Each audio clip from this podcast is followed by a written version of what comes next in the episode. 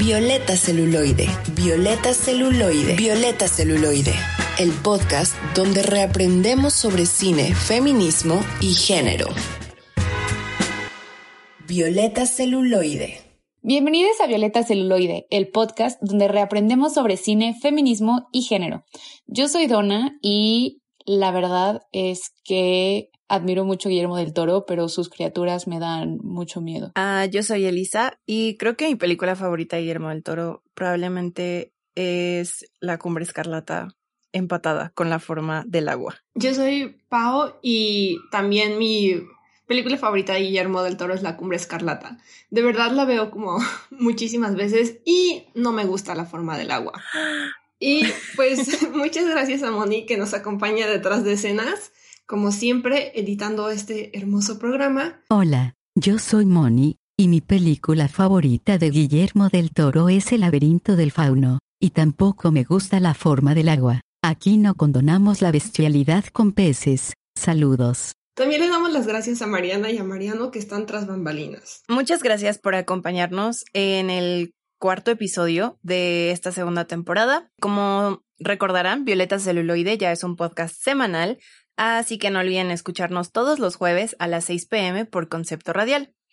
Y si se pierden la transmisión, siempre pueden escucharnos a la hora que quieran y en donde quieran, ya sea en la página de Concepto o en Spotify o en Apple Podcast. También pueden encontrarnos en redes sociales para mayor contenido. En Instagram y Twitter nos encuentran como arroba violeta celuloide. Y en esta ocasión hablaremos de la filmografía de Sofía Carrillo, ella es una realizadora, animadora, guionista, productora y directora de arte tapatía. Escogimos platicarles y chismearles acerca de cuatro de sus cortometrajes, que son Fuera de Control, Brita Noir, La Casa Triste y Cerulia. Escogimos hablar de ella porque justo acaba de ganar un premio del que vamos a hablar un poquito más adelante. Además, hoy les tenemos una pequeña sorpresa eh, más adelante en el episodio. Desgraciadamente, hoy no vamos a tener cápsula de Mariana Ruiz. Yo sé que es un gran segmento, pero en lugar de eso les vamos a traer algo muy interesante, que es nuestra primera invitada a la temporada, exceptuando a Moni, porque pues Moni es parte del podcast, entonces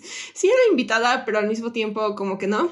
No seré insultada en mi propio programa. Yo soy la mejor invitada. Muchas gracias. Eh, vamos a hablar con Amparo Vázquez, que es una profesora y se dedica al diseño de producción aquí en México. Vamos a hablar de ella justo porque Sofía Carrillo hace un excelente diseño de producción o diseño de arte en sus cortometrajes y queremos saber un poquito más de cómo es ese mundo aquí en México, porque siento que muchas veces hablamos de las películas o de películas extranjeras, pero realmente no sabemos cómo sería dedicarse a eso y ella nos va a dar como un pequeño insight en eso. Y bueno, si quieren saber de qué van los cortos que vimos el día de hoy, en resumen todos hablan de temas como familia, muerte, fantasmas, identidad, crecer y dejar ir o tal vez no dejar ir. Sus cortos siempre tienen un ambiente fantástico y lleno de antigüedades, animalitos de peluches extraños y muñecas de ojos grandes. Básicamente si les gusta como toda esa onda de lo vintage, lo oscuro y lo misterioso, les va a gustar mucho Sofía Carrillo. Y bueno, vamos a pasar al análisis. El sagrado chisme. El sagrado chisme. Bueno, como ustedes sabrán, la verdad es que este tipo de contenido medio escalofriante no es como mi hit, no es mi fuerte ni mi zona de confort.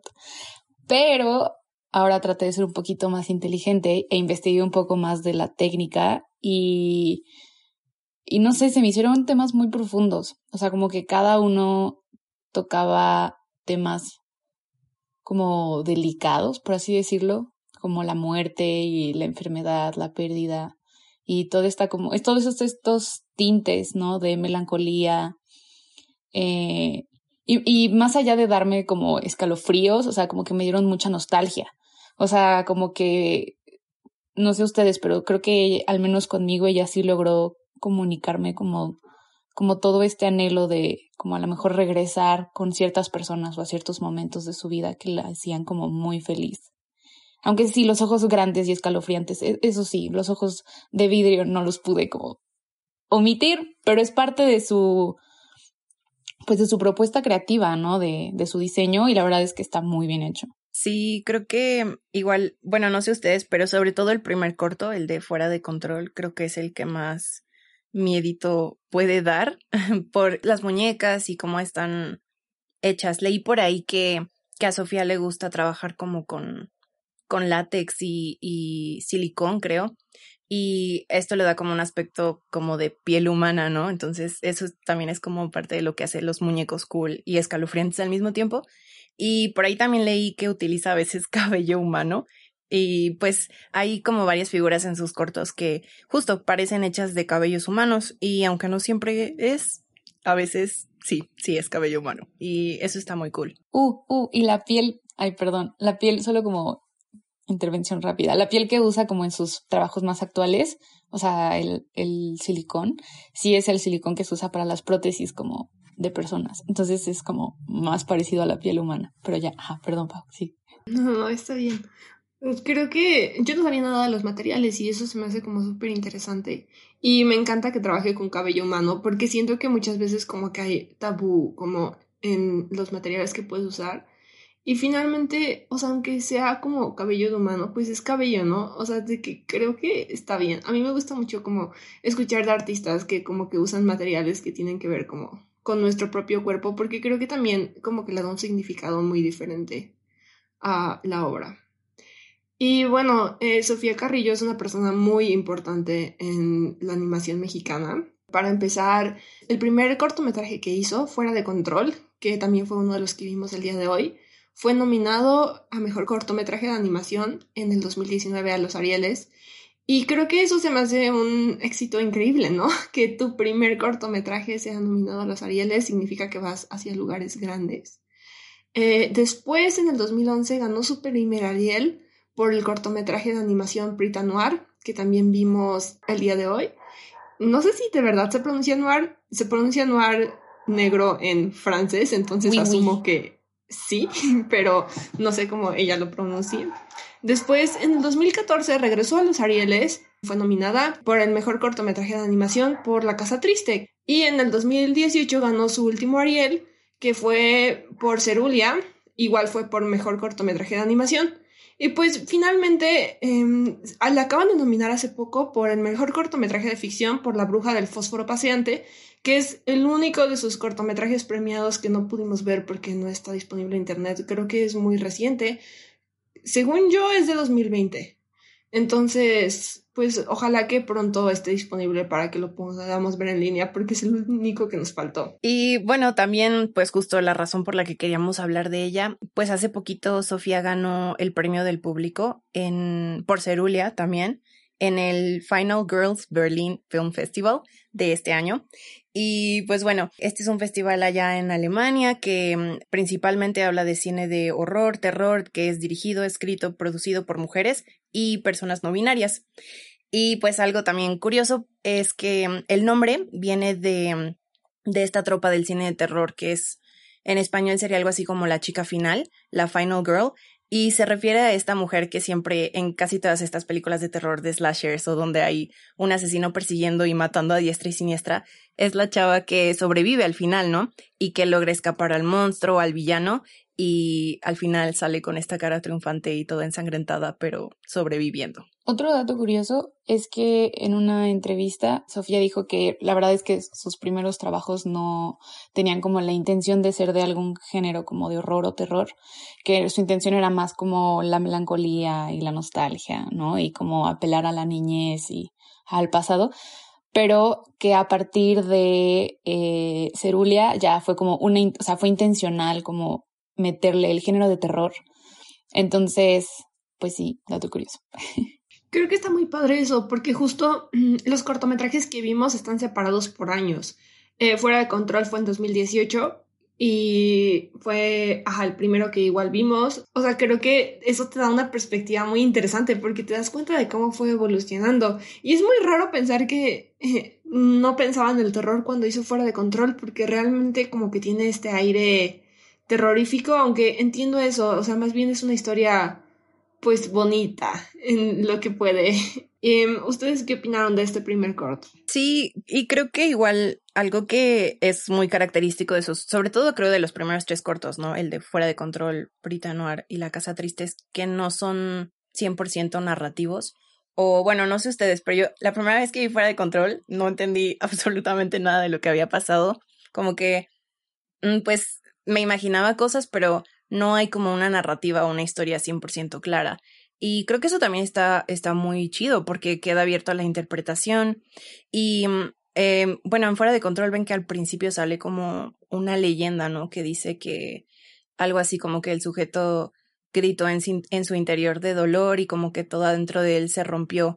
Y no sé, eso me hizo pensar que a lo mejor el corto habla pues de, de una misma persona, pero en diferentes etapas de su vida, ¿no? Como en la adultez y en la niñez y como pues tipo esta identidad fragmentada, o no sé, esa fue la impresión que me dio. Sí, justo, me dio como las diferentes formas de sufrir eh, como esta soledad, ¿no? O de vivir este sentimiento de soledad. Y, o sea, igual como investigando un poco, porque igual les digo como que esto no es mi fuerte, y encontré una descripción que decía que eran como estos personajes eh, completamente como aislados y que dentro de este como laberinto que se construye se presentan como estas diferentes formas de soledad y como estos personajes se enfrentan a sus miedos y buscan desesperadamente como complementarse.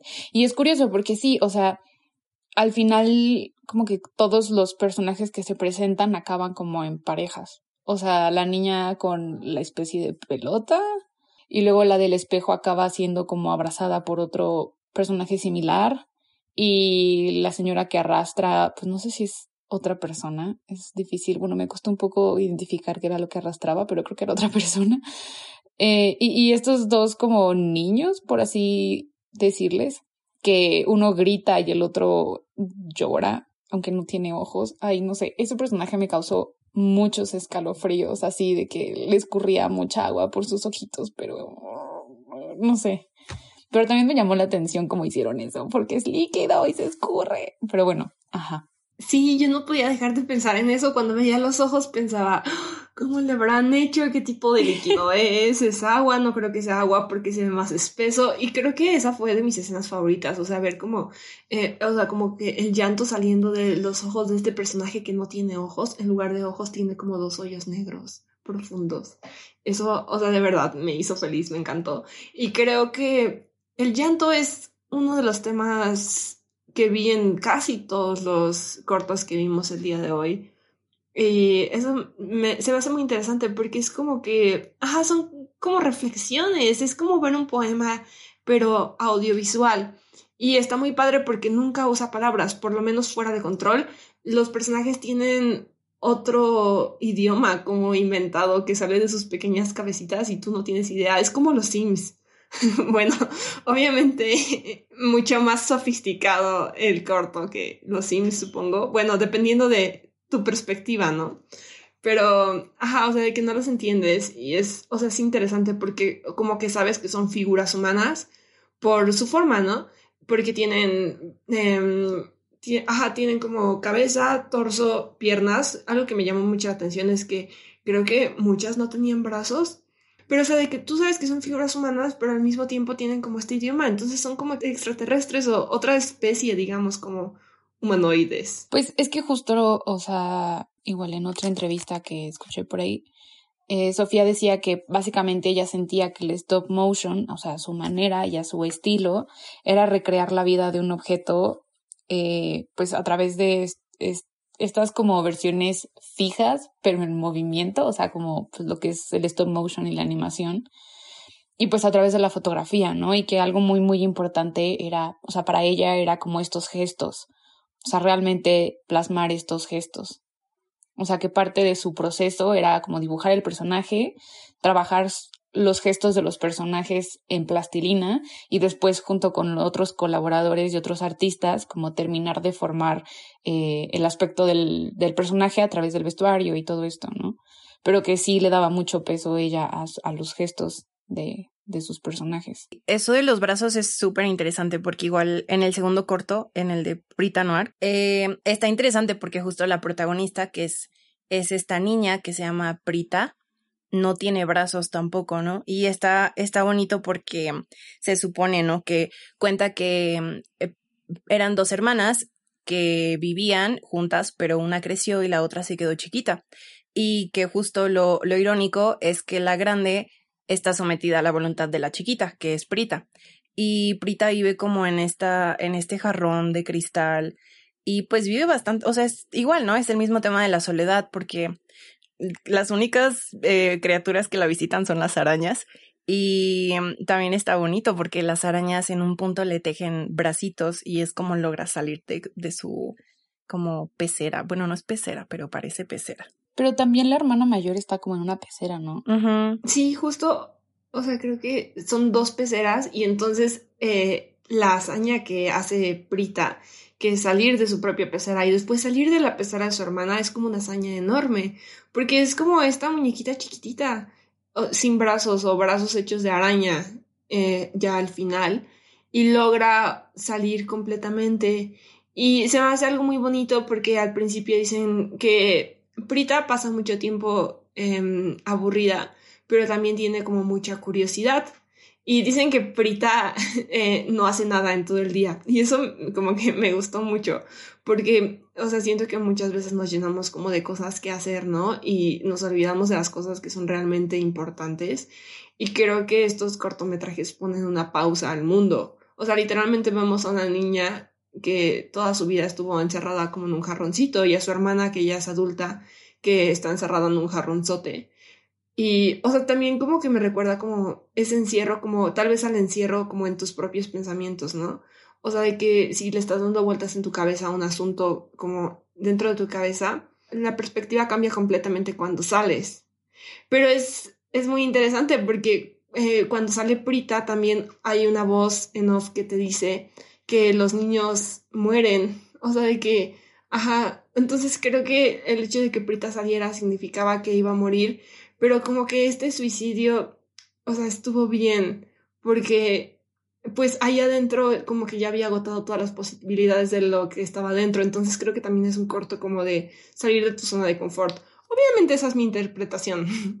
no sé si realmente eh, todo el mundo lo piensa así, pero, o sea, eso es lo que pensé cuando lo vi. Yo lo interpreté de una manera similar pero igual lo tuve que ver varias veces porque como que mi cabeza no lograba desenvolver todo lo que estaba pasando. Porque se ve como muy simple a simple vista, pero como que hay muchas cosas detrás, o sea, como dices, hay muchas interpretaciones. Y yo lo estaba viendo al principio como, como este niño interior que todos tenemos, que muchas veces como que somos muy, muy dependientes de él, ¿no? Y nos mantenemos como en ciertos temas o en ciertas áreas como en la ignorancia o en la inocencia, ¿no? Y al momento en el que, en el que Prita sale del, de ambos jarrones y así, es como si dejáramos ir pues a este niño interior, ¿no? Y dejarlo crecer. Y justo al final también creo que dice algo así como y los adultos despiertan, ¿no? Como si, como si ese niño interior o se hiciera más chiquito o de plano desapareciera, ¿no? Eh, y al mismo tiempo como que empecé a pensar en como en lo que representa el tener un niño interior en algunas ocasiones y en algunas eh, vidas, ¿no? Que pueden ser, o sea, como recuerdos muy dolorosos o cosas así. O sea, que cuando dejas ir a lo mejor a tu niño interior también dejas ir como todos estos problemas o infancias, pues no tan felices, ¿no? O sea, no sé si me doy a entender. Sí, totalmente. Y eso me recuerda muchísimo al otro, a otro de los cortos que vamos a analizar, que es Cerulia. Pero antes de cambiar de corto, em, yo quería decir que también ahorita que estaba escuchando a Donna, pensé que esto de los dos jarrones podría ser un tipo de analogía a la cueva de Platón, ya poniéndonos aquí como modo filósofas, porque, em, o sea, justo e, es, es la misma idea, ¿no? Que dentro de la cueva piensas como que ese mundo es todo lo que existe, pero cuando sales como que es diferente. Y pues sí, solo quería decir eso. Y también que este es otro corto donde está presente el llanto. Cuando Prita está saliendo, su hermana adulta está llorando mares, o sea, de verdad, mares, mares, mares, mares. Y me gusta mucho porque es muy bonito. Lloran en silencio. O sea, que no es ugly crying. O sea, literalmente como que sale agua de sus ojos y lloran y lloran. Y no sé, o sea, es como un llorar bonito, es como un llorar reflexivo que te pone así como a pensar. Justo. Ahora que dices que lloran en silencio, justo sí, también me puse a pensar que había un dolor muy fuerte dentro, porque no sé ustedes, pero cuando lloro en silencio es porque no quiero molestar a nadie con mi dolor. Entonces, como que sí sentí como, no sé, un poco de angustia, pero me angustié muchísimo más viendo a lo mejor y brinco muy abruptamente, perdón, pero me angustié muchísimo más viendo la casa triste porque Dios de mi vida, o sea, de que todo el tiempo hay llanto y tristeza y enfermedad y, y mucha muerte, o sea, hay un cajón lleno de muertos, Dios de mi vida, pero ok, sí, esperen, si quieren pueden como empezar ustedes para que calme un poco. sí, creo que ese fue el corto que más me pegó, creo que siempre que lo veo eh, termino llorando y ni siquiera sé identificar como que no, pero creo que sí es precisamente porque transmite eh, muy bien este sentimiento de angustia y de dolor y de trauma. Y es aún más difícil, ¿no? Porque no es cualquier trauma, es un trauma que viene eh, cargando esta familia desde hace generaciones, ¿no? Que pues no sé, no podríamos decir que es de la familia de Sofía, ¿no? Porque pues eh, tenemos que separar autora de la obra, pero justo en una entrevista leí que, que ella al inicio hacía estos cortos y estos personajes como una manera de sanar y, y entonces de ahí como que viene mi interpretación, ¿no? De, de la casa triste, que, bueno, un poco como en resumidas cuentas, es básicamente es un árbol genealógico en movimiento. Es, es Sofía em, contando la historia de esta familia, uh, que puede o no ser la suya, no lo sé, a través de objetos que encontró en diferentes lugares que, no sé, en mercados de chácharas, en tiraderos, entonces fue como acogiendo todas estas cosas, todo este archivo, y le dio este otro significado, entonces hace como esta familia y la va contando por generación. Ok, es que no estoy 100% segura, pero en algún lugar leí que sí era su familia, o sea, que ella en algún, en algún como festival o algo así describió este cortometraje como una constelación de su familia contada a través de objetos que recolecta como en estos bazares que comentabas, Elisa. Y que básicamente, o sea, en, en esta casa, o sea, bueno, en su casa, el cáncer es la tristeza. O sea, porque en ese corto todos se mueren o de tristeza o de cáncer o ambos. Y, y Dios, o sea, yo no sabía si llorar, si apreciar como todo el arte que estaba sucediendo frente a mis ojitos, porque el montaje es impresionante o, o realmente como, o sea, no, no sabía qué sentir. Hasta la fecha, o sea, no sé qué sentir, pero, pero definitivamente sí sentí mucha tristeza. Pues sí, creo que definitivamente es un corto muy triste. Qué bueno que no nos advierten el nombre, ¿no? La casa triste. sí, definitivamente. Ya sabes a lo que vas. Em, y justo retomando el tema de la familia, yo vi una entrevista donde hablaba sin decir, o sea, no usaba el pronombre posesivo de mi familia. Decía, yo quería contar la historia de una familia. Entonces, no estoy segura. Porque, bueno, a mí, una de las cosas que leí es que, por ejemplo, las fotografías que se usan en el árbol genealógico, solo dos son de ella y de su familia, el resto son fotografías de otras personas. Y todos los objetos, como ya dijeron Elisa y Donna, son objetos anónimos que encontró en varios lugares, pero ella misma dice que sentía que estaba jugando con juguetes, pero que estos juguetes pertenecían a alguien más. Entonces, básicamente lo que ella estaba eh, buscando era que sacaran su vibra de la vida pasada y siento que es uno de estos casos donde cuentas una historia particular, que es la historia de esta familia que cuenta, que tal vez sea la suya, que tal vez sea no, tal vez esté basada en la suya, pero no sea exactamente esa. Pero como que cuenta la historia de muchísimas familias mexicanas al mismo tiempo, porque está incluyendo sus objetos. Y pues también las cosas que pasan son cosas con las que probablemente no todo el mundo se puede identificar, pero o sea, siento que son heridas como que existen en el imaginario colectivo mexicano. Entonces, ah, es una historia particular que va a lo general y creo que por eso funciona tan bien, porque te puedes identificar con los sentimientos de estos personajes, que eso se me hace una hazaña increíble. Poderte identificar con muñequitos significa que escribe muy bien sus guiones, hace muy buen diseño de arte y es muy inteligente. Y un dato curioso es que por lo mismo de que ella quería respetar como la esencia y la vida pasada de estos objetos, trató de intervenirlos lo menos posible, pero que por desgracia no se pudo al 100% en algunos casos. Y además el diseño sonoro está hecho con los objetos. O sea, solo creo que se le coló por ahí un violín. Pero de ahí en fuera, todos, o sea, todo lo que se escucha es con lo que se ve prácticamente. Y bueno, ya pasando al último corto, que pues fue el que les comentábamos que ganó en, en Berlín, es Cerulia. Y Cerulia es una historia súper interesante. Creo que es eh, para mí, de todos los cortos que vimos, el que más clara tiene esta narrativa. Y pues Cerulia es la historia de esta, de esta niña, que otra vez no se repite esta figura como de, de, de las dos niñas o dos hermanas, una que crece y la otra que se queda chica. Y pues se supone que Cerulia tenía una amiga imaginaria que era idéntica a ella, la otra Cerulia. Y pues al final ella como que crece y, y, no sé, como que se entiende que se va de casa, ¿no? Pero la casa se queda ahí, que era la casa de sus abuelos, y no se vende ni nada, como que se va quedando en este olvido, junto con sus juguetes y sus animales y todos estos recuerdos y con la otra cerulia, hasta que eh, tiene que regresar por un motivo y se encuentra otra vez como con todas estas cosas que a mi interpretación estaba tratando de, de reprimir. Sí, justo. De hecho, la historia, o sea, aborda básicamente lo difícil que, o sea, que es dejar ir a las personas que, que amas, ¿no? O sea, porque dice que esta historia básicamente la escribe cuando fallece su abuelo, que fue la primera muerte como significativa, ¿no? Que le tocó vivir. Y pues básicamente esta historia gira en torno a la casa de los abuelos. Entonces, vaya, un poco espeluznante al final. Sí, y algo que me gusta mucho de este corto es justo la relación cercana que tiene con la muerte.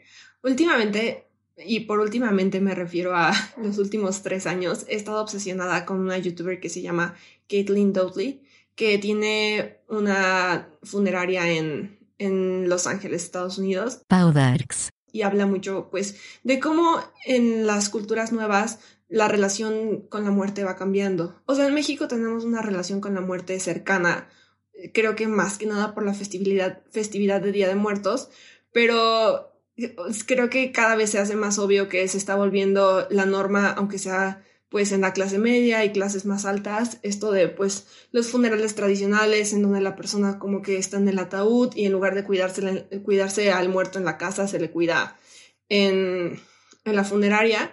Y algo que se me hace muy interesante de Cerulia es justo que, pues, o sea, una de las cosas que hace para dejar ir a sus abuelos es se supone que está ahí como la tumba de los abuelos en el invernadero de la casa. Y va y literalmente, pues las cabezas están afuera y acaricia las cabezas. Y eso, o sea, a pesar de ser algo que podrías decir, se ve horrible, ¿no? Qué miedo tocar como la cabeza de un cadáver. Creo que es algo muy bonito porque es muy simbólico de esta idea de dejar de tenerle miedo a la muerte, ¿no? Y dejar de tenerle miedo a los cadáveres porque finalmente pues eran los cadáveres de sus abuelos y eran personas que quería mucho y entonces pues por eso lo hacen, ¿no? Y, o sea, no les estoy diciendo que vayan y roben tumbas, no hagan eso, amigos. Pero lo que estoy diciendo es que me gusta mucho como que, o sea, cambia esta relación como, ajá, como impersonal y la hace una relación como muy, muy, muy personal. No lo había visto de la manera en que lo planteas, pero yo, o sea, yo le estaba, o sea, tiene mucho sentido. Yo le estaba viendo como una manera de tener que hablar de la muerte, también como del lado, entre comillas, frío, ¿no? Y como lo que queda, ¿no? Como todo, toda esa tristeza eh, que había sido, bueno, ah, viene siendo una constante en sus, en sus trabajos, pero ahora que lo planteas así, suena muy bonito, o sea, ya no siento escalofríos al pensar como en las cabezas, o sea, porque decía como, que sí, o sea, queda un vacío y obviamente te gustaría seguir como abrazando a esas personas, pero pero qué tan sano es sacar un cadáver y abrazarlo, ¿no?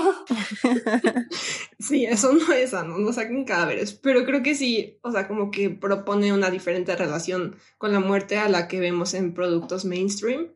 Y creo que eso está chido, o sea, de que siempre se, o sea, siempre está chido ver como nuevas propuestas, a pesar de que sean como de terror o horror creo que muchas veces en ese tipo de géneros es donde encontramos como las grandes verdades y como que las cosas como de las que nadie se atreve a hablar. Es un, un momento creo que muy íntimo y, justo como dices, o sea, justo las cosas que nadie se atreve a hablar.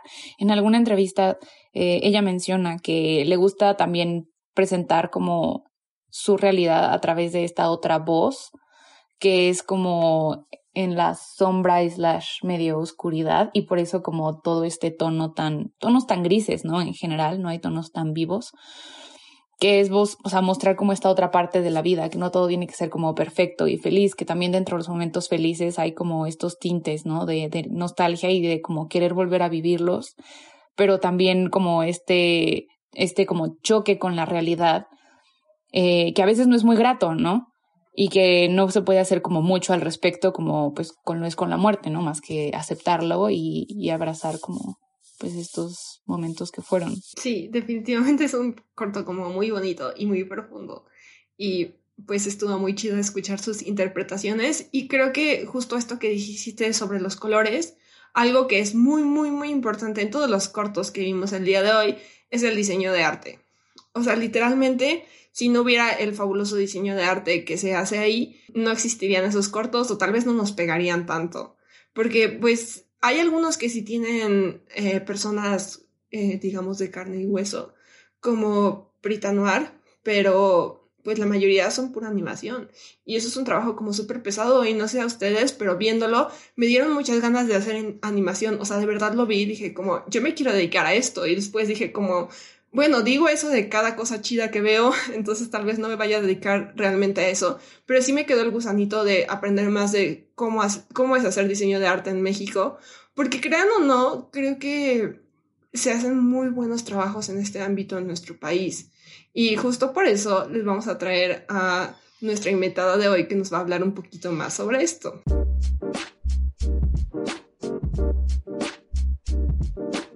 Muchas gracias por escuchar nuestro análisis. Espero que les haya gustado todo lo que dijimos acerca de los cortos de Sofía Carrillo y que les hayan llamado la atención. Si los checan, nos avisan.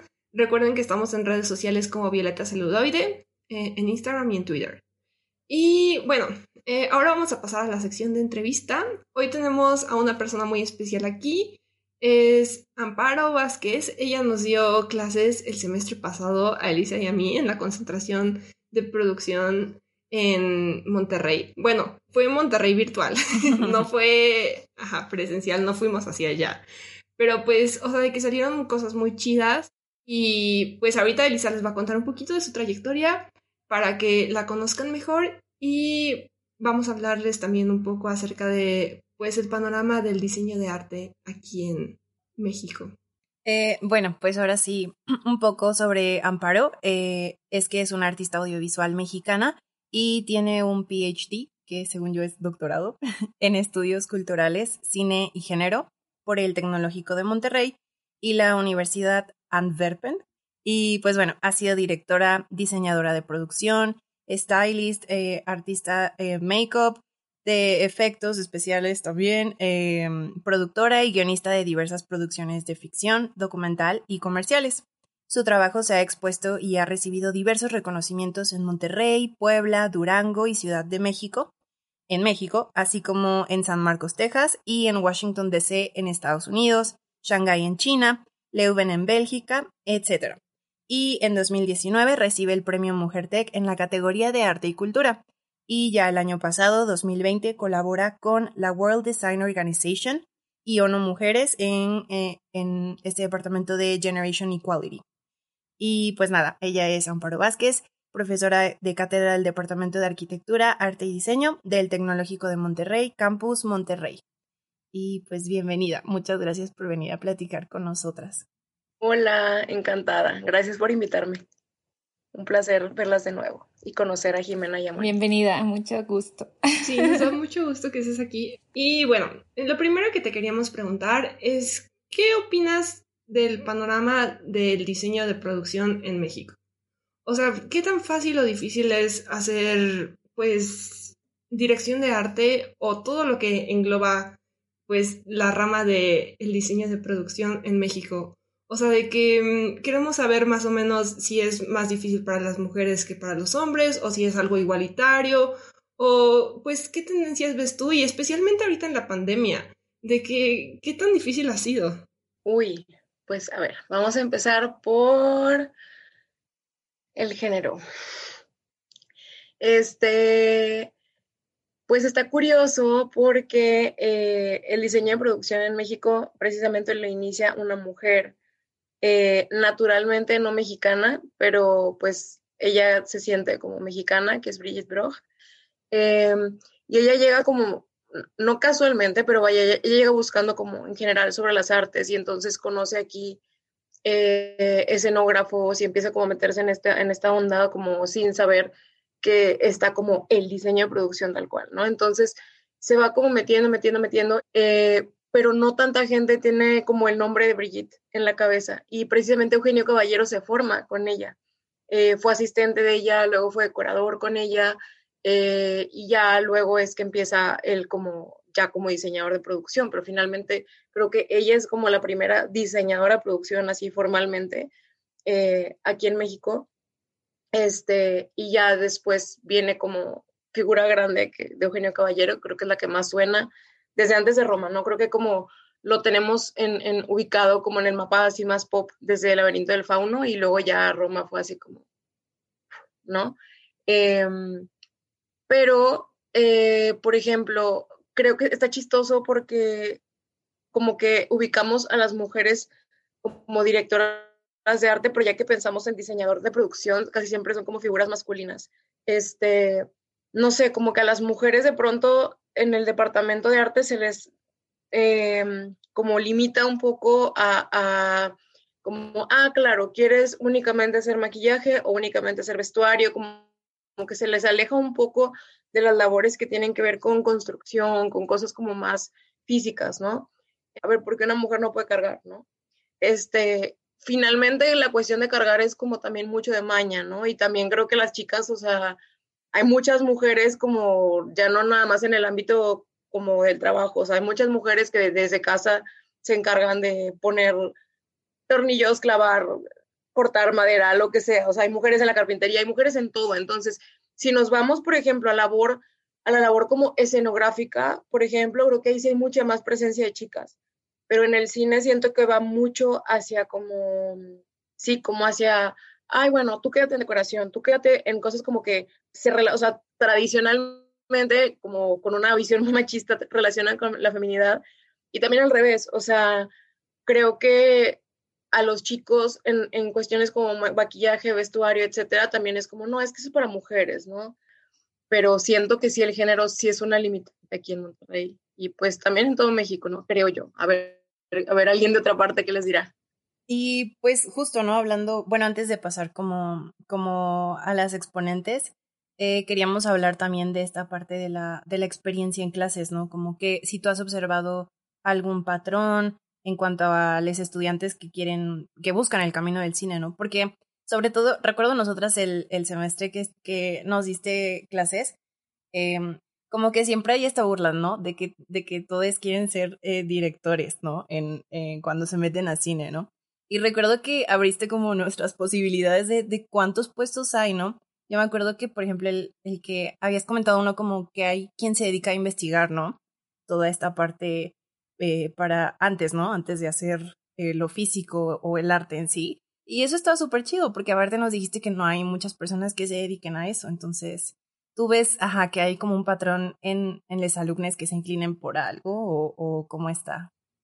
Sí, todo el mundo queremos ser jefes de departamento, pero creo que pocas personas cuando llegan a la clase tienen comprensión de qué involucra ser director de departamento, ¿no? O sea, como diseñador de producción. Pero una vez que nos metemos como a la parte de lo físico, es donde se abre mucho, ¿no? Y es como, ay, bueno, de acuerdo a lo que usted dice, me gusta más como la decoración. O eh, si quiero ser diseñador, pero diseñadore, pero como que quiere nada más la parte creativa, ¿no? No la financiera, no la cuestión como técnica, no la cuestión como un poquito de gestión de recursos humanos. Como que creo que ahorita hay una tendencia muy fuerte hacia lo comercial. Y, y cuando llegan a clases me juran que no quieren hacer comercial, que guaca la comercial, etcétera, etcétera, pero pues aparte que es casi de lo que mucho más, mucho más seguido y, para vivir de hay trabajo, eh, como que ya que ven, eso es algo que, que, no me gusta y que les hago un llamado como generación a que como no despierten, porque sí, sí están despiertes, pero como no sé, como un, poco, tampoco la cuestión de humildad, pero creo que es como a lo mejor un poco la, la ansiedad que tenemos todos ahorita, pero como que quieren la parte comercial porque seguir, seguir otro proyecto, otro proyecto y es como una vez que agarras como la onda y a alguien le gusta tu estilo, es como vas muy fácil al punto, ¿no? Este, pero pues entiendo, ¿no? Entonces, pues sí, es como un llamado a, a dos cosas, ¿no? Como a conservar el, el, a buscar si seguir la línea para hacerlo más formal, para hacernos destacar también. Eh, y también como a eso, ¿no? Como a, agarrarle su amor a cada departamento y a narrar con cada uno de los elementos, a pensar en esta parte material que, es bien padre porque tienes que trabajar sobre que funcione, no nomás sobre que se vea bonito. Y mucha gente quiere nada más como, ay, pues que se padre, ¿no? Y hay, y hay que lo trabajen los demás, ¿no? Entonces, pues es como eso, como como pensar un poco más en lo funcional y como, y como en lo narrativo, aunque tengamos que hacer un comercial para la marca que quieran. Hay productos aburridos, ¿no? Como una, tarjeta de crédito, de pronto una escoba o así, que no tienen como algo de que, uy, qué dramático, qué padre. Pues vamos a ver qué puedo contar con una escoba, qué puedo contar una tarjeta, en un moño, en un lo que sea, ¿no? En la fruta. Entonces es como eso, de buscarle el lado narrativo, aunque hagamos comercial también. Sí, creo que, bueno, eso es algo muy interesante, ¿no? Porque ahorita que nos graduamos, yo pienso mucho en, eso, ¿no? De que, pues están las cosas que quieres hacer, que, o sea, el tipo de proyectos que quieres tomar y están del otro lado los proyectos que pagan bien. Y es, a veces es como que, como que te, o sea, los proyectos que te gustan tal vez no paguen o no paguen bien. Y es, ajá, es como muy complicado como hacer esta decisión, pero pues, ajá, creo que es importante como que seguir la línea de lo que te importa realmente, ¿no? Y bueno, también hace rato nos mencionaste esto de, pues, las principales personas que hacen diseño de producción aquí en México y también como artistas emergentes. Bueno, hice una selección femenina particularmente, porque me parece como padre pensarlo por ahí.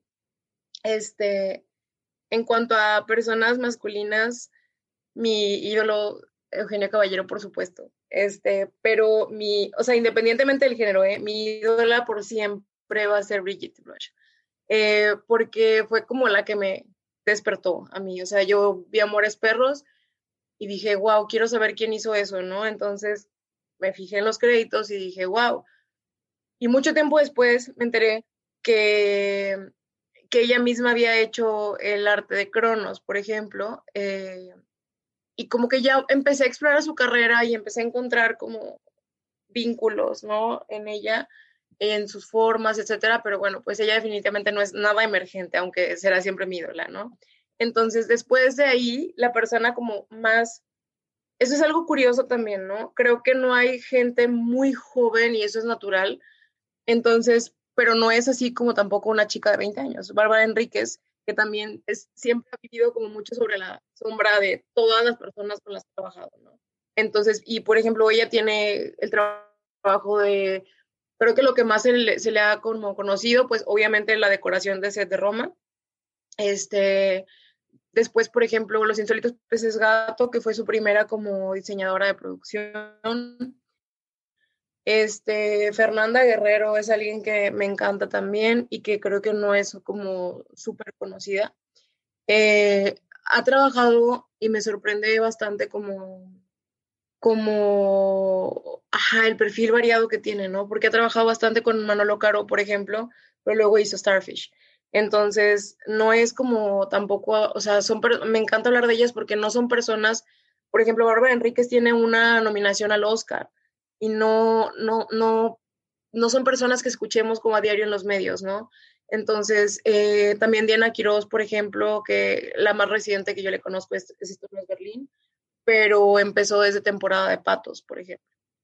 Em, está también Daniela Schneider, este, que se, o sea, me llama mucho la atención porque si te pones a pensar como en cosas muy banales como rankings de IMDB y ese tipo de cosas, no están como entre los tops, sin, sin embargo su, trabajo sí es como, sí está como bastante en el top, ¿no? Y por ejemplo, algo bien importante es como la geografía, ¿no? O sea, creo que, eh, por ejemplo, diseñadoras de producción regias, yo no veo como, o sea, pues, hacemos cosas allá también, pero no nos veo, no nos encuentro. Entonces está curioso en ese sentido. Eh, Gabriela Fernández, por ejemplo, en el vestuario, eh, porque también es otra, otra manera en la que se como habla muchísimo, ¿no? Hay muchas mujeres que, que no como sobresalen sus nombres también en el departamento de maquillaje de efectos, por ejemplo, ¿no? O sea, en mi caso, por ejemplo, yo hago efectos como como aplicación de efectos, más no me dedico a fabricar prostéticos, por ejemplo, y los talleres de prostéticos están llenos de chicas también. Y creo que no, de pronto no, no vemos un nombre de ellas ahí. Eh, y por ejemplo, pues misma Sofía Carrillo en, la animación tiene también como bastante eh, como experiencia en, nada más que el departamento de arte en animación es bastante diferente, ¿no? O sea, comprende como tanto la parte digital como lo físico, entonces es un poco distinto al flujo de trabajo, pero vaya, pues también ella es alguien que me pareciera como súper importante seguir. También me da mucho gusto, o sea, por otro lado, como pensar que no está limitado como a la juventud la cuestión del diseño de producción en jefe, ¿no? O sea, es un, es un departamento que te permite como empezar muy joven como asistente y puedes tener cincuenta y tantos años y seguir como diseñadora de producción en jefe, ¿no? Y pues para como ir cerrando, no sé, digo, ya nos has dado muchos consejos, ¿no? Y nos has dado como muchos eh, como beats, ¿no? De personas de que debemos como seguir y de cosas que tenemos que tener como en cuenta al momento de, de hablar de este departamento, pero como, ¿qué consejo nos darías y le darías como a todas estas personas que les gustaría como ir explorando todo esto y les gustaría formar parte de pues este gran departamento de arte? Uy, em, más que, por ejemplo, la pregunta que siempre me hacen es, ¿qué estudio para ser diseñadora de producción? Y mi respuesta sería, no hay una escuela ahorita en México de diseñadores de producción, es un departamento multidisciplinario. Yo sueño con abrir una escuela de diseño de producción, pero la verdad es que, y no lo estoy, ojo, no estoy en contra de las escuelas. O sea, pero ninguna escuela nos va a dar como el todo. O sea, suena así como abuelita, pero la escuela de la vida. Entonces, es primero ser humildes, segundo aprender a barrar y trapear, porque es lo primero que vamos a hacer en el departamento de arte. Este, tercero, aprender, por ejemplo, muy bien eh, cuestiones relacionadas como dibujo técnico, eh, programas que a lo mejor son un poco más como sencillos, como SketchUp, por ejemplo, se me hace los como buenos para empezar. Bueno, les puedo recomendar particularmente el diplomado en diseño y producción de la UNAM, por ejemplo. Eh, dura creo que como un año y, y está bueno porque tiene, o sea, va desde lo teórico hasta como la aplicación práctica directamente. En Ciudad de México está la, la carrera de escenotecnia o licenciada en escenografía, no sé cómo se llama la carrera, en la ENAT este, pero quienes estamos en el resto de la República, por ejemplo, digo, también es muy diferente como estudiar como escenografía que, que, como directamente hacer algo de diseño de producción, ¿no? Pero serían dos muy buenos complementarios. Este, aprender, por ejemplo, háganse así lo que es de la historia del arte. Se me hace lo más importante, antes que todo lo demás. Estudien historia del arte, abranse, cómanse los libros, este, lo que ya les había mencionado de, dibujo como técnico arquitectónico, SketchUp, historia de la moda, historia del peinado y, de la, y del maquillaje, no en cuanto a moda. Despéguense de Pinterest, por favor. Les, les pido así. suelten Pinterest, suelten como las preferencias ideales y, mis eh, diosas influencers de Instagram, bla, bla, bla este, ajá, así, por favor, suéltenlo a Asterix, porque lo que hace es limitarnos. O sea, una vez que ya nos nutrimos como de todo lo demás, ya podemos como decir, ah, aquí encontré como mi ser y ábranse siempre como a, los productos son de la persona que se los está pidiendo, ustedes están como sirviendo, ¿no? Entonces también eso, ser muy humildes, aprender como sistemas, como, vaya, como cosas relacionadas a materiales, resistencia de materiales, por ejemplo, va a ser, es algo que en ninguna escuela van a ver en, en, audiovisual y que es súper importante. Y como ver muchas cosas, desarrollar mucho el ojo y no nada más ver cosas que nos gusten, sino también lo que no nos gusta, entender la estética del grotesco también y tener o sea, poner hincapié en estos grises también, porque yo creo que lo más difícil de diseñar, más que personajes inolvidables, como los que todo mundo tenemos en la cabeza, como porque son muy extra, son los personajes grises. Como todas esas personas que no vemos. Y por ejemplo, un ejercicio que yo les ponía en clase es como pensar a las personas, a cada persona que ves como un personaje. Ve sus objetos, ve qué traen puesto, ve si traen lentes, reloj, eh, qué zapatos traen, y no por cuestión de marca, o sea, sino porque todo con lo que están vistiendo, cómo se mueven, si van en coche, si van en metro, si usan la bici, nos cuenta algo, dónde viven, dónde comen, a dónde van a cenar, observen los espacios, estudien teoría del espacio, geografía cinematográfica. Eso es algo que también nadie me dijo y lo entendí tardísimo y me abrió así la cabeza como en dos, les juro. Y en cuanto a cómo meternos en la industria, buscar así, pedir oportunidades como, oye, así a la persona que, que, les guste su trabajo, ¿no? Me gusta tu trabajo, puedo trabajar contigo, empiecen abrochando zapatos, sirviendo leche para el set, lo que sea, y de ahí van a ir agarrando unos dos, tres años de asistente, nunca dejen de, asistir, si, si 50 años duran asistiendo, un día van a asistir y al día siguiente van a ser jefes de una película de 40 personas. Si quieren vivir de esto, o sea, denle a todo y vayan buscando adentro del departamento cuál es como lo que más les va gustando independientemente de la jefatura. Hay gente que le va a gustar más hacer coordinación de arte, hay gente que le va a gustar más vestuario, hay gente que le va a gustar más quedarse en retaguardia y barrer, o sea, son cosas súper diferentes. Entonces empiecen desde abajo y créanme que en cinco años van a estar donde menos se le imagina. O sea, estoy como muy choqueada porque o sea, a mí se me hacía un departamento grande, pero no había dimensionado como todo lo que involucraba. O sea, es un departamento al que siempre le he tenido como mucho respeto porque creo que sí son muchos detalles, pero no había dimensionado como a, qué nivel, ¿no? Entonces, me has abierto los ojos muy, muy cañón. El de Blade Runner tuvo 3.500 personas. Wow. Wow. wow. Hay que construir, las cosas se vuelven macro, les juro. Cuando hay que traer árboles de otras partes, cuando hay que hacer cosas con albercas, agua, animales, etcétera, se vuelve todo así macro. Y bueno, eso también se me pasó a decirle, aprovechando el último minuto, este, no agarren responsabilidades con las que no pueden en tiempo. O sea, aprendan a delegar. No es que no podamos, no es que no tengamos capacidad, es que tenemos que soltar.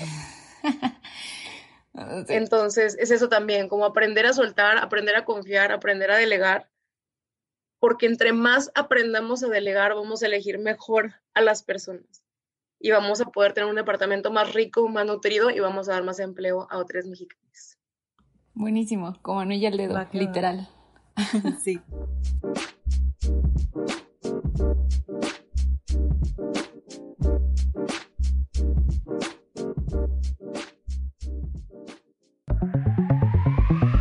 Intertextualidad. El cine que encuentra su reflejo. Bueno, hemos terminado la entrevista con Amparo y también ya pasamos el análisis de los cortos de Sofía Carrillo. Espero que les haya gustado mucho este episodio y ahora vamos a pasar a nuestra tercera y última parte que es intertextualidad. En esta sección les hablaremos de aquellas obras que vinieron a nuestra mente mientras disfrutábamos estos cortos que vimos hoy. Pues yo mi primera recomendación eh, probablemente sería Hereditary o Hereditary, no me acuerdo. En español creo que es El legado del diablo, pero ya saben, es esa película que salió hace un par de años, eh, está muy loca, es de terror también, pero bueno, la principal razón por la que se la recomiendo es porque me recordó muchísimo a La Casa Triste en este sentido de de revisitar a la familia y pues la disfuncionalidad que puede tener, o sea, que pueden tener nuestras familias y como a veces, que creo que es algo de lo que casi no hablamos, ¿no? Pero que eh, podemos llegar a tener cierto miedo, ¿no? De repetir los mismos errores de nuestra familia. Y esta película explora todo eso de sobremanera. Creo que sí lo lleva un poquito muy lejos, hay un culto satánico por ahí, pero está, está buena, se las recomiendo. Tony Colette. Wow. Y bueno, también les recomiendo eh, Coraline, que pues probablemente muchos de ustedes ya la hayan visto, pero es una gran película y pues también es de animación y tiene también este diseño de producción increíble y pues creo que es parte de lo que la hace tan memorable y un clásico. Yo quiero decir algo acerca de eso. O sea, justo hay una escena en Cerulia donde eh, Cerulia adulta va a la casa de los abuelos y se encuentra con Cerulia chica. Y Cerulia chica empieza a hacer como una pequeña obra de teatro. Está sentada Cerulia grande y está sentado un conejo psiquiatra y están viendo la obra de teatro. Y eso me recordó muchísimo al señor Bobinsky y el circo de los ratones en Coraline. O sea, eso de espectáculos, pero como medio darks. Creo que si, en verdad, si les gusta Sofía Carrillo, les va a gustar Coraline. Y si les gusta Coraline, les va a gustar Sofía Carrillo. En ambos casos, la mirada o los ojos de botones, en el caso de Coraline, me causaron muchos escalofríos. sí. Bueno, hablando de escalofríos también, eh, mi última recomendación no es película, es un videojuego eh, que se llama Alice Madness y es como un, una versión diferente de Alicia en el País de las Maravillas, ¿no? En el que Alicia está en un hospital psiquiátrico porque toda su familia murió en un incendio.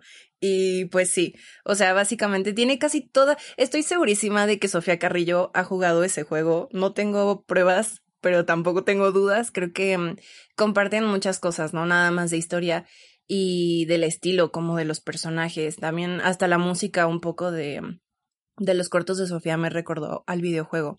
Entonces, pues igual les recomiendo ese. Y ya, esas son todas mis recomendaciones hoy. Y bueno, ahora vienen mis recomendaciones. En general, yo creo que eh, ver a Sofía Carrillo haciendo animación me recordó mucho a Guillermo del Toro. Y estoy segura de que es una influencia suya, porque estuve estoqueando su Instagram toda la mañana para hacer stickers de cerulia, porque tiene así un montón de fotos de cerulias en diferentes poses y dije, no manchen, tengo que hacer stickers. Si alguien quiere los stickers, manden un mensaje y se los mando. Pero bueno, eh, tenía una foto de la exposición de Guillermo del Toro, la de los monstruos, que estuvo en Guadalajara, no me acuerdo si el año pasado o el antepasado. Pero bueno, eh, o el anteantepasado, quién sabe, en la cuarentena ya no tengo como eh, el tiempo ya no existe. Bueno, la cosa es que en especial me, me recordó la cumbre escarlata y esto me lo recordó más que nada el corto Cerulia, porque pues primero que nada es como la casa como un personaje, ¿no? Obviamente de maneras increíblemente diferentes, pero la casa como un personaje y en ambos está como estos fantasmas del pasado. Y bueno, mi cita favorita de La Cumbre Escarlata es la parte donde dicen Ghosts are real, this much I know, que en español sería como los fantasmas son reales, esto es todo lo que sé. Y creo que es algo muy real, o sea, de que no estoy abogando de que los espíritus existan y así, pero creo que en los lugares podemos encontrar fantasmas de lo que vivimos en los tiempos en los que estuvimos ahí. Entonces, por eso recomiendo eso. También otra película que ya les he recomendado antes, pero me recordó muchísimo por Cerulia es Los días más oscuros de nosotras, porque también es una casa que el personaje principal no puede dejar ir, igualmente por los recuerdos. Entonces, bueno, a mí me encantan estas películas donde la casa o la mansión son personajes. Y otra película, perdón, ahí tengo muchísimas, que es A Ghost Story, que no tengo ni idea de cómo se llama en español, pero es exactamente la misma premisa de las casas que observan lo que pasa como en la vida cotidiana. Y bueno, a mí es una película que me encanta, se me hace increíble, es como una melancolía muy peculiar, pero creo que hay, una vez le dije a Elisa que la viera y me dijo que creo que no sé si el actor principal o el director o alguien está acusado justo por algún caso de acoso o algo así, no estoy segura, entonces, pues, o sea, de que disclaimer, o sea, chance y no está chido apoyar a las personas que salen en esa película, pero la idea de la película está padrísima. Efectivamente, el actor principal, Casey Affleck, está acusado de acoso sexual. Thank you. Next. Ahora que dijiste lo de las casas que se vuelven personajes, no pude evitar pensar en la película de Mother de 2017 que literal la casa es un personaje y sangra y tiene como un corazón y así es de una familia bien disfuncional, que a lo mejor y no va por ahí, pero, o sea, por el tono de Sofía, pero me la recordaste ahorita. Y también, o sea, Cerulia me recordó mucho a Jack, del extraño mundo de Jack. Y también los niñitos de del primer corto, fuera de control porque literal de que el niño que llora no tiene ojos como Jack porque es un esqueleto. Me causa mucho. O sea, fuera de broma, sí me da como esto escalofrío, porque parte de mí quiere meter el dedo como en el hueco y hacerle como, uh, no hay nada. Y para otra parte de mí es como, si no tiene ojos, ¿cómo ve? Y cómo llora. muchos pensamientos acerca de un personaje. Oye, interesante. ¿Cómo llora? Creo que hasta ahorita me lo estoy preguntando. Pues es algo metafórico, ¿no? O sea, en el de La Casa Triste, pues el muñequito llora porque cae agua del techo de la casa y cae como en sus ojitos y así llora. Entonces. Eso es muy poético, pero al, otro literal le sale agua o resina, no sé qué hayan usado, de los ojos. Eso está padre. Y. O sea, como que cuando algo me da miedo busco la lógica, pero cuando no hay lógica detrás de eso, mi, mi sistema como anti-miedo colapsa. Wow. Y bueno, solo quiero mencionar que, bueno, Donna mencionó el extraño mundo de Jack, pero en general creo que Sofía Carrillo tiene mucho un aire a Tim Burton. También me recordó mucho el cadáver de la novia. Eh, el de Fuera de Control, el primero que vimos, las muñequitas, se parecen mucho a, la chava esta del cadáver de la novia. Creo que... No, no sé cómo se llama, ni siquiera lo voy a intentar, no me acuerdo. Emily. Emily, claro que sí. Sí. Ajá, como que creo que si les gusta Tim Burton, vean a Sofía Carrillo. Yo de pequeña estaba obsesionada con Tim Burton. Y estos cortos me encantaron, entonces véanla. Y un último comentario que creo que también está chido, porque eh, casi todas nuestras referencias o, bueno, recomendaciones y películas que estamos hablando justo tratan el tema de, la, de las casas y como lo que pasa dentro de ellas, ¿no? Esta esfera privada, que así se podría considerar. Y eso también está chido, porque el otro día justo estaba en un círculo, en un círculo de lectura y estaba, estaba platicando esto, ¿no? De que las autoras en México tienden mucho como a describir sus espacios y no es tanto como lo de afuera, ¿no? Si es, sino más bien es como de adentro hacia afuera, ¿no? Empezando por nuestros espacios y nuestros cuartos y nuestras casas. Entonces creo que también percibí definitivamente esa vibra de Sofía Carrillo y pues está muy chido, creo. Porque también no siempre vemos como estas historias que ocurren dentro de nuestras casas, ¿no? Y está padre verlo de esa forma. Sí, definitivamente está muy padre.